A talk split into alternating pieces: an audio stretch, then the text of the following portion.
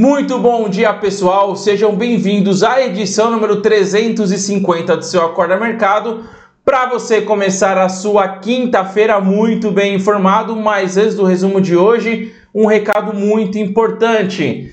Nós estamos lançando agora Acorda Mercado mais inspirações de investimentos, que vai ser algo muito além do Acorda Mercado, muito além do que o mercado oferece para você. O Acorda Mercado aqui no YouTube vai permanecer da mesma forma, porém a gente vai fazer algumas mudanças em, outros, em outras formas de passar o conteúdo. A primeira grande mudança é que a gente agora tem um aplicativo exclusivo para o Acorda Mercado dentro do Elmi Banco, onde você vai ter acesso a todas as informações, vídeo, áudio, texto, um PDF para você poder até utilizar no atendimento a um cliente, utilizar para você mesmo. A gente vai ter as inspirações de investimentos, que são três grandes carteiras para você poder acompanhar o mercado, para você investir por conta própria ou para você investir para outra pessoa, enfim, acompanhar o mercado, plantão de dúvidas. Então a gente vai fazer uma grande mudança no Acorda Mercado e é, esse vídeo explicando tintim por tintim como que você faz para participar desse novo Acorda Mercado, quais serão as mudanças, vai ser num vídeo logo após esse Acorda Mercado. Então, se você tem interesse em continuar assistindo Acorda Mercado, é, seja por vídeo no YouTube, seja por, por áudio, por texto, seja para acompanhar o, as carteiras recomendadas, eu espero você no próximo vídeo, tá bom? Mas aqui vamos focar no Acorda Mercado de hoje, porque ontem o Ibovespa subiu pelo terceiro dia consecutivo e a alta foi de 0,41% aos 116.028 pontos, com um giro financeiro de 27,6 bilhões de reais acima da média do mês. Com essa alta, o Ibovespa voltou a ficar positivo no ano, acumulando alta de 0,33%. Os bancos, que foram os grandes responsáveis, um dos grandes vilões aí da queda da bolsa em janeiro, têm se destacado em fevereiro. Ontem o resultado do Bradesco ajudou a puxar a alta do índice. O banco divulgou um lucro recorrente de 6,6 bilhões de reais no quarto trimestre, uma alta de 14% na comparação com um ano atrás. Falando em banco, a gestora do Itaú, a Itaú Asset, revisou as suas projeções de PIB e de IPCA para baixo o PIB foi para 2020, aliás, o PIB de 2020 foi revisado de 2,7% para 2,3%, enquanto a expectativa de IPCA foi reduzida de 3,5% para 3,2%. Como essa revisão foi divulgada durante o pregão, ajudou a pressionar o índice que subia mais de 1% e devolveu parte dos ganhos. Até porque a Itaú Asset tem sido uma das gestoras que mais tem acertado projeções nos últimos anos, ou um dos que menos tem errado. Como assim? Só para você ter uma ideia, é o quarto ano consecutivo em que o mercado financeiro abre com uma expectativa de um PIB acima de 2,5% e nos últimos três anos o crescimento ficou próximo de 1%. Mas parece que esse ano é diferente, então veremos, né? É, o mercado também parece estar mais tranquilo em relação ao coronavírus, apesar dos números serem fortes, né? 563 mortes confirmadas e mais de 28 mil casos suspeitos registrados em todo o mundo.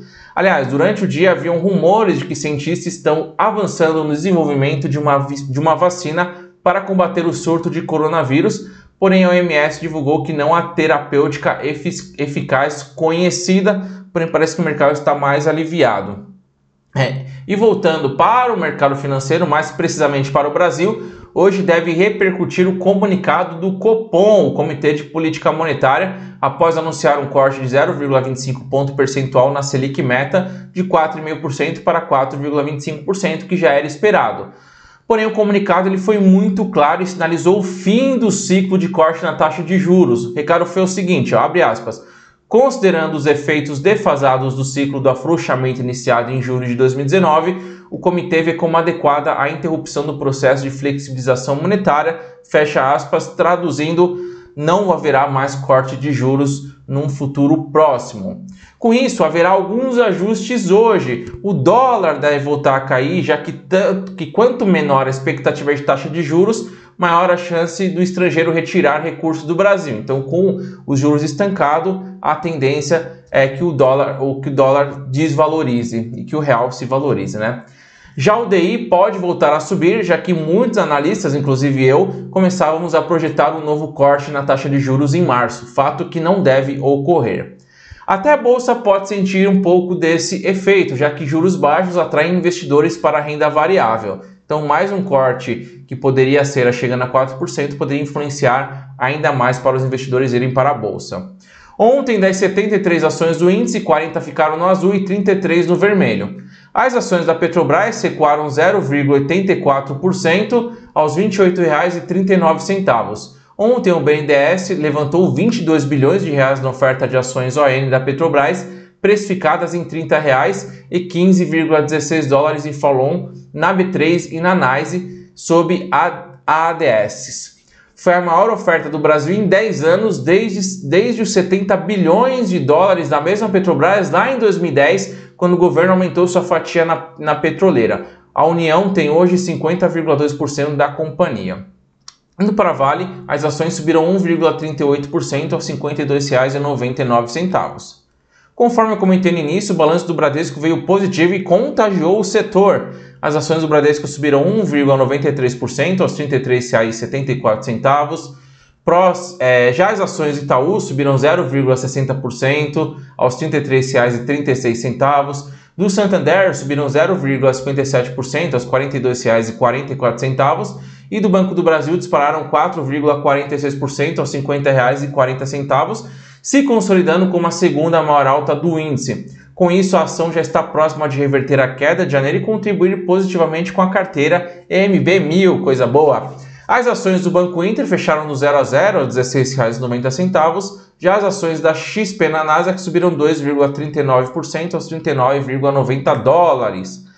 A maior alta foram das ações da Usimina, subindo 4,90% aos R$ 10,27. Ontem, o relatório do Credit Suisse considerou que a empresa tem tido bons resultados e que há espaço para um aumento do preço do aço.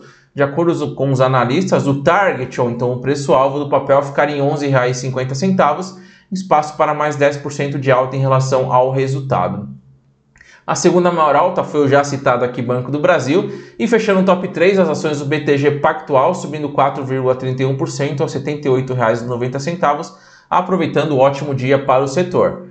Já a maior queda foram das ações da Rapvida caindo 4,84% e o balanço do Bradesco pesou para essa queda. Como assim? Bradesco não tem relação com a Rapvida.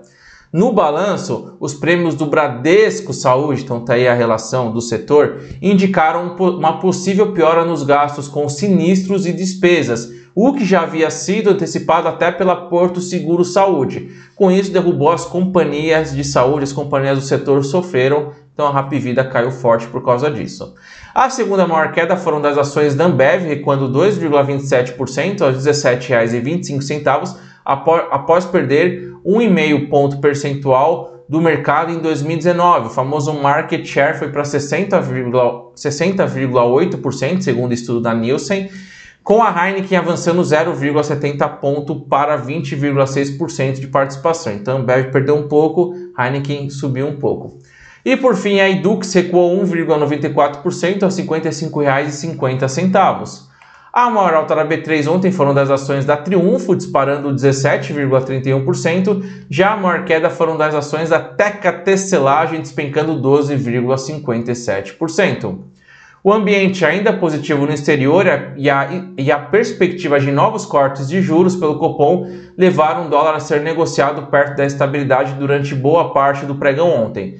Na última hora de negociação, sem um motivo aparente, no entanto, a moeda americana registrou uma queda rápida suficiente para levá-la a fechar embaixo. Então, no finalzinho ali, o dólar caiu repentinamente, antes até do resultado do Copom. Muito estranho, né? Hoje a moeda deve voltar a cair, já que o Copom sinalizou um freio nos cortes de juros. Com o dólar recuou 0,45% aos R$ 4,23 já o euro recuou 0,72% aos R$ 4,66.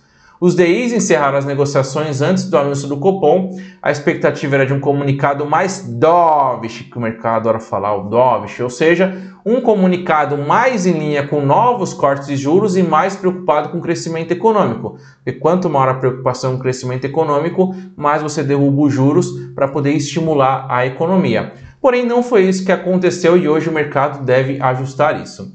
Então, antes disso, antes do Copom, o fechamento foi de queda. O DI janeiro de 2021 caiu de 4,29% para 4,28%, atingindo mais um piso histórico, enquanto o DI janeiro de 2025 caiu de 6,11% para 6,05%. A queda nos juros futuros contribuíram para a queda nas taxas dos títulos públicos federais, que devem ser ajustados hoje também. Destaque para a NTNB 2050, que recuou de IPCA mais 3,49% para IPCA mais 3,46%, e também para a NTNF 2029, caindo de 6,54% para 6,45%. A agenda hoje será fraca, apenas com o indicador de antecedente de emprego da FGV às 8 horas e a produção de veículos da Anfavea em janeiro às 10 horas. No calendário de balanço teremos Banco ABC Brasil e Clabin antes do pregão e Lojas Renner e Sanepar após o fechamento do pregão. Nos Estados Unidos, as bolsas zeraram todas as perdas decorrentes do surto na China e voltaram às máximas históricas. Além disso, ótimos dados divulgados na economia impulsionaram as bolsas o Dow Jones subiu 1,68%, o S&P 500 subiu 1,13% e o Nasdaq subiu 0,43%. Os três índices atingiram a máxima histórica. Divulgado ontem, o emprego da EDP para o setor privado surpreendeu com a criação de 219 mil empregos em janeiro, superando e muito a expectativa de 150 mil. É o melhor resultado desde maio de 2015. Para completar os ótimos dados da economia, o PMI de serviços e o ISM de serviços vieram acima da expectativa e ajudaram a impulsionar os negócios em Wall Street. Conforme previsto, ontem o Senado rejeitou as acusações ao presidente Trump encerrando o processo de impeachment. Indo para as Treasuries, as taxas dos títulos recuaram no curto prazo e subiram no longo. Destaque para a T-Note para 10 anos subindo de 1,58% para 1,67% e para a T-Bond para 30 anos subindo de 2,06% para 2,14%. Na agenda norte-americana, teremos apenas a divulgação do número de pedidos de auxílio-desemprego às 10h30 e na agenda de balanço teremos Twitter antes do pregão. Na Europa, passado o pavor inicial do surto do coronavírus, tudo ficou no azul. Os índices, os índices europeus também tiveram influência positiva de números da economia dos Estados Unidos, então pesou bem. Frankfurt subiu 1,48%, Londres subiu 0,57%, Paris subiu 0,85%, Milão subiu 1,64% e Madrid subiu 1,62%. Na Ásia, as bolsas estão negociando no positivo. A bolsa de Tóquio está subindo 2,38%, Hong Kong subindo 2,42%, Seul subindo 2,88% e Xangai subindo 1,72%, já se recuperando da queda de 7% logo após ficar fechada por muito tempo por conta do coronavírus. Os futuros do petróleo fecharam em alta ontem, após cinco dias consecutivos de queda para a referência global e um tombo superior a 20% de seu pico mais recente. Então, estava em queda livre. Com os investidores avaliando com menores os riscos relacionados à demanda ante o surto de coronavírus, conforme a gente já comentou aqui. E além disso, os dados econômicos semanais dos Estados Unidos, que apontaram queda nos estoques de gasolina e destilados, ajudaram a sustentar os preços. Com isso, o WTI subiu 2,29%, fechando aos 50,75 dólares, enquanto o Brent subiu 2,44%, fechando aos 55,28 dólares. O contrato de ouro OZ1D subiu 0,37%, enquanto as criptomoedas estão subindo nas últimas 24 horas, com as 10 maiores moedas digitais em alta. O Bitcoin está subindo 3,94%, a Ethereum está subindo 8,64%, disparando, e a Ripple está subindo 1,85%. O IFIX recuou 0,33%, o índice de fundo imobiliário não está muito bem esse ano. A maior alta foi do fundo de investimento imobiliário Iridium Recebíveis Imobiliários, subindo 3,03%, enquanto a maior queda foi do fundo de investimento imobiliário BB Progressivo, caindo 5,31%.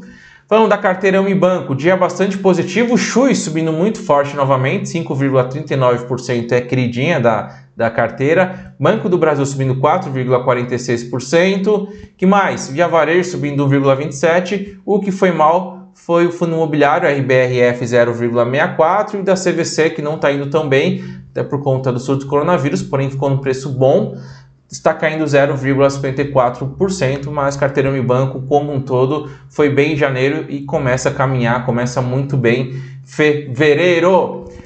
E por hoje é só, uma ótima quinta-feira, então fique esperto que agora eu vou soltar o vídeo aqui das mudanças do Acorda Mercado, vou soltar um cupom exclusivo para prestigiar você que acompanha o nosso Acorda Mercado, você que todos os dias acorda com as nossas informações. A gente tem uma notícia muito importante, muito relevante para passar para vocês. Tenho certeza que vocês vão gostar, tá bom? Então vejo vocês daqui a pouco no outro vídeo. Tamo junto, até mais. Tchau, tchau.